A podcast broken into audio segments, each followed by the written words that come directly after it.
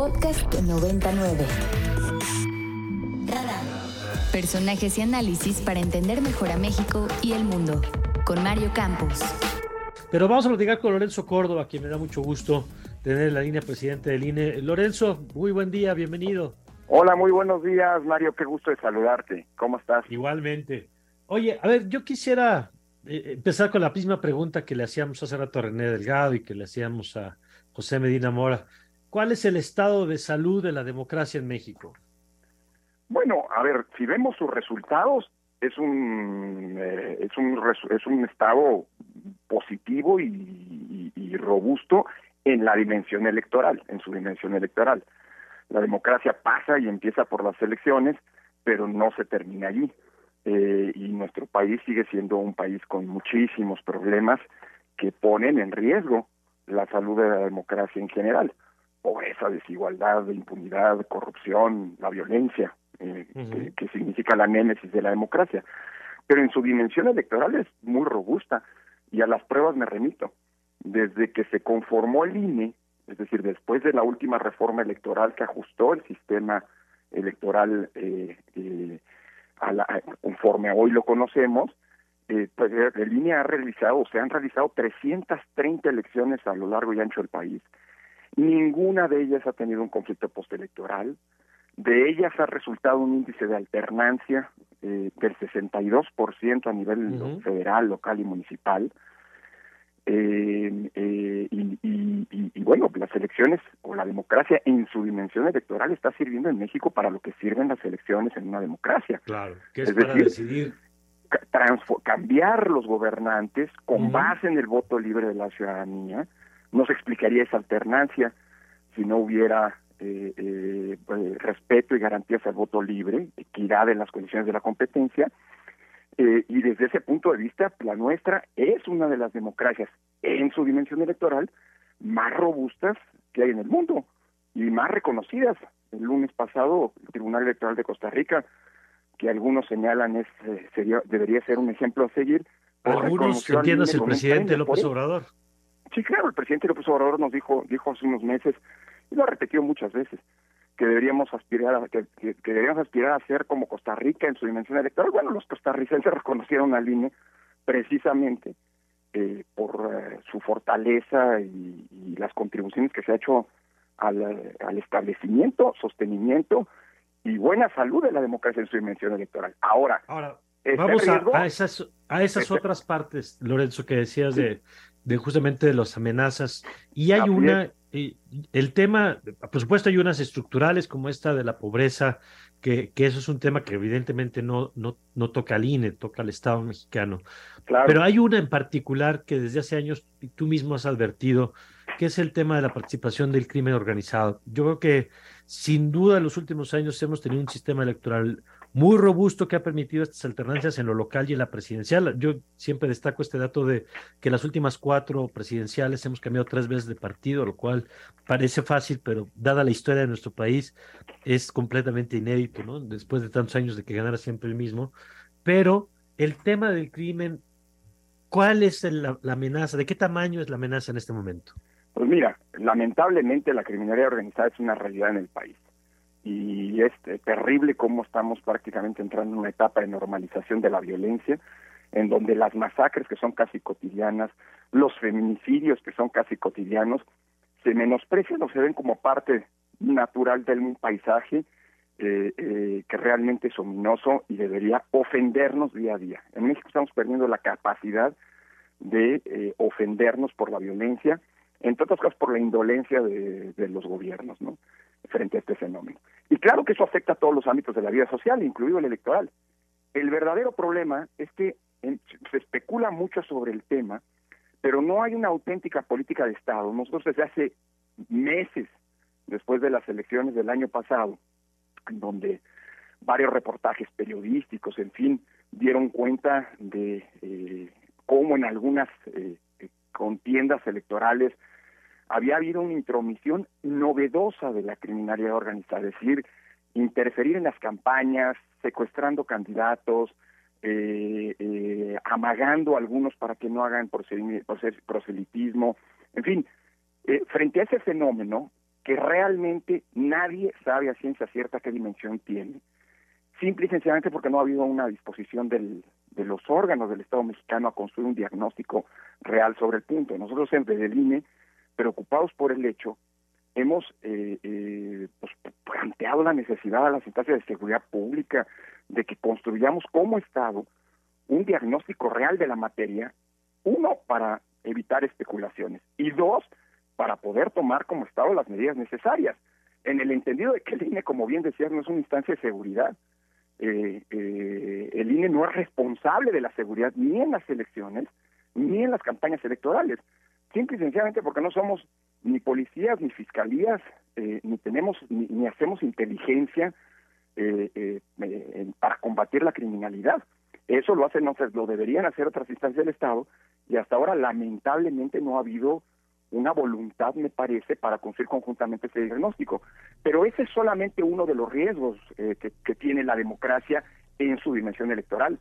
El otro, y que tal vez es más preocupante, que ha sujeto mucha reflexión en estos días, Mario, es este fenómeno que no es exclusivo de México, pero en que, que en México, en el que México se ha convertido en un auténtico laboratorio en donde todos los ejes de este fenómeno, que es el acoso, la investida en contra de las autoridades electorales y del sistema electoral, están presentes. Es decir, y desde el poder, desde los circuitos de poder. Este es un fenómeno que hemos visto en varios lados. Bolsonaro se dedicó durante un año y medio, eh, previo a las elecciones de octubre pasado, a descalificar a la autoridad electoral, a ofender a los magistrados electorales, a los ministros del Tribunal Superior Electoral, a descalificar esa herramienta que en Brasil ha sido fuente de estabilidad democrática y de gobernabilidad eh, y de integridad electoral, que es la urna electrónica, pues simple y sencillamente para señalar que lo que estamos viendo lamentablemente en estos días en México es una investida desde el poder y desde los circuitos del poder en contra del sistema electoral con el único afán, a estas alturas creo que le queda claro a todo el mundo, de controlar o de ejercer una eh, un control de, de las elecciones eh, eh, para un beneficio evidentemente de parte, pues es probablemente hoy, más allá de la criminalidad, de que, más que afecta sin lugar a dudas a toda la convivencia social, es probablemente el principal riesgo que tiene la democracia en esa dimensión que es en la que estamos bien, lo demás estamos muy mal pero en eso estamos bien, que es la cuestión electoral, ¿no? De acuerdo. Consejero presidente, buenos días. Le saluda Alfonso Cerqueda. En esta construcción conjunta que nos comentaba hace un momento, ¿considera que debe haber cambios? ¿Cuáles serían esos cambios y cómo debería ser el proceso, el proceso adecuado para poderlos modificar? Hola Alfonso, ¿cómo estás? Mira, cambios siempre es pertinente hacerlos en el sistema electoral mexicano es fuerte, robusto, funcional, ha dado resultados, genera paz pública, sirve pues para lo que tiene que, para lo que está pensado. Y siempre, sin embargo, es mejorable. Hay cosas que vale la pena cambiar. Por ejemplo, te pongo un ejemplo. Estamos viendo una eh, contienda presidencial anticipada, violando la ley, múltiples aspirantes, personas que han señalado su aspiración a la presidencia de la República, realizan descaradamente actos de proselitismo a lo largo y ancho del país. Esto está prohibido por la ley, sobre todo porque muchos de ellos son funcionarios públicos, funcionarios y funcionarias públicas. Eh, y aunque el INE ha emitido medidas cautelares, el Tribunal Electoral ha determinado violaciones a la Constitución y hasta impuesto sanciones, existe una especie de contexto de impunidad.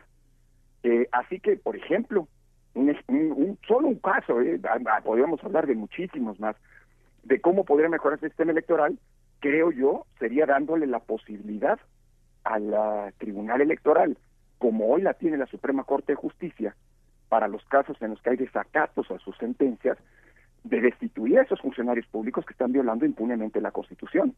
Y eso me lleva a otro punto. En un contexto en el que ya de facto, ilegalmente, pero de facto, la contienda presidencial arrancó, pues la verdad no sé si sea una buena cosa mover las reglas, aunque sea para bien, eh, eh, cuando el juego, insisto, ya arrancó.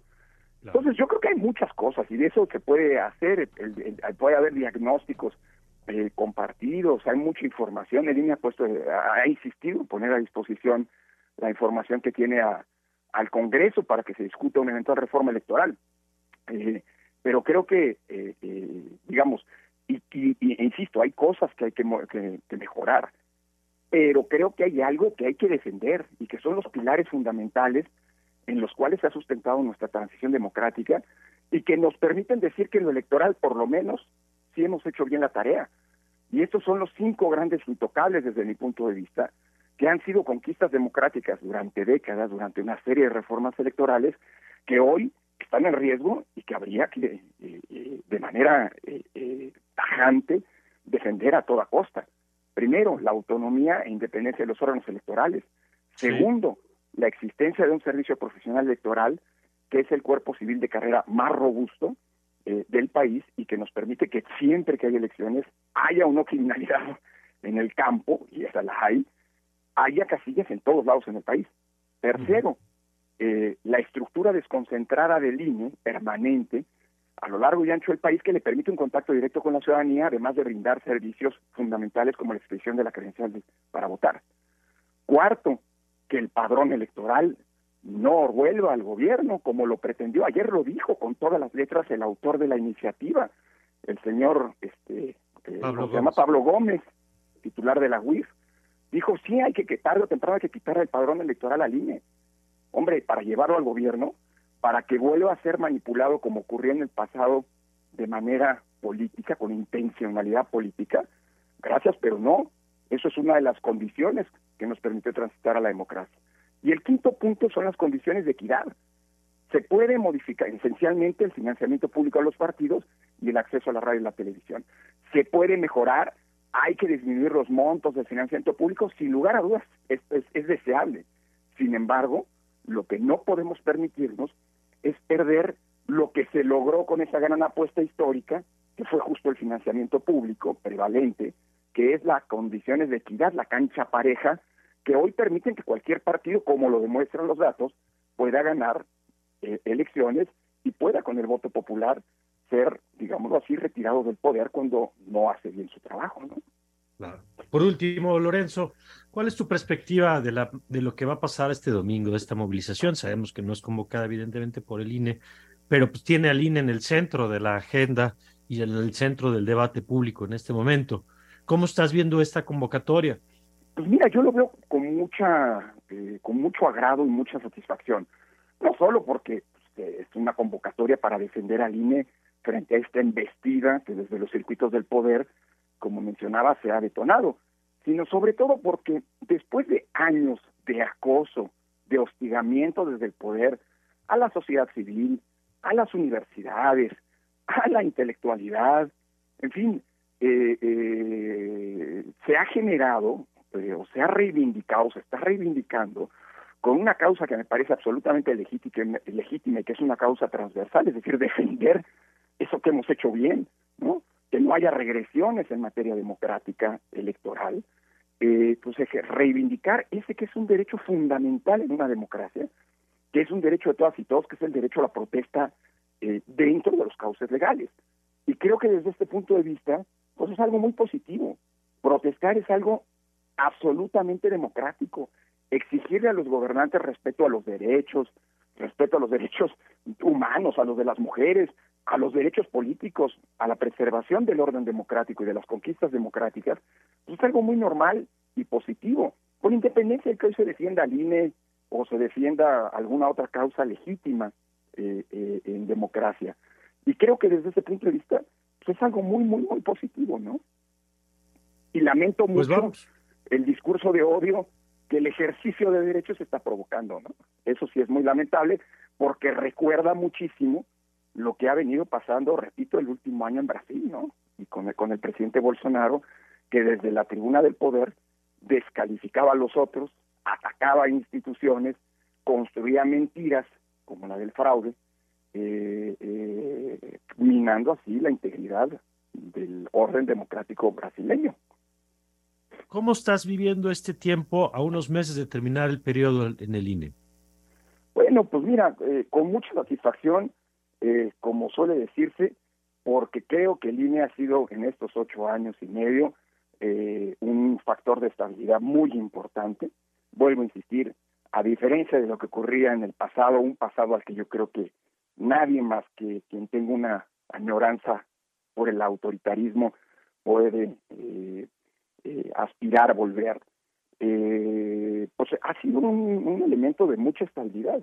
Y hoy a 143 días de que terminemos cuatro consejeros nuestro mandato, pues mira, uno, mucha satisfacción, dos, mucha convicción de que en estos 143 días, a pesar de que estos ataques que hemos estado sufriendo y que he estado sufriendo en lo personal, creo que tienen el propósito de amedrentar y de procurar una renuncia, pues yo me voy a quedar hasta el último día defendiendo la democracia, defendiendo al INE, eh, y después, en 144 días, pues volveré con muchísimo gusto a las que es mi gran apuesta de vida, que es eh, la tarea, las labores académicas. ¿no? Lorenzo Córdoba, muchas gracias. Al contrario, un abrazo muy fuerte a ambos. Gracias, Lorenzo Córdoba, presidente del Consejo General del Instituto Nacional Electoral, consejero presidente del de INE. Para más contenidos como este, descarga nuestra aplicación disponible para Android y iOS o visita ibero909.fm.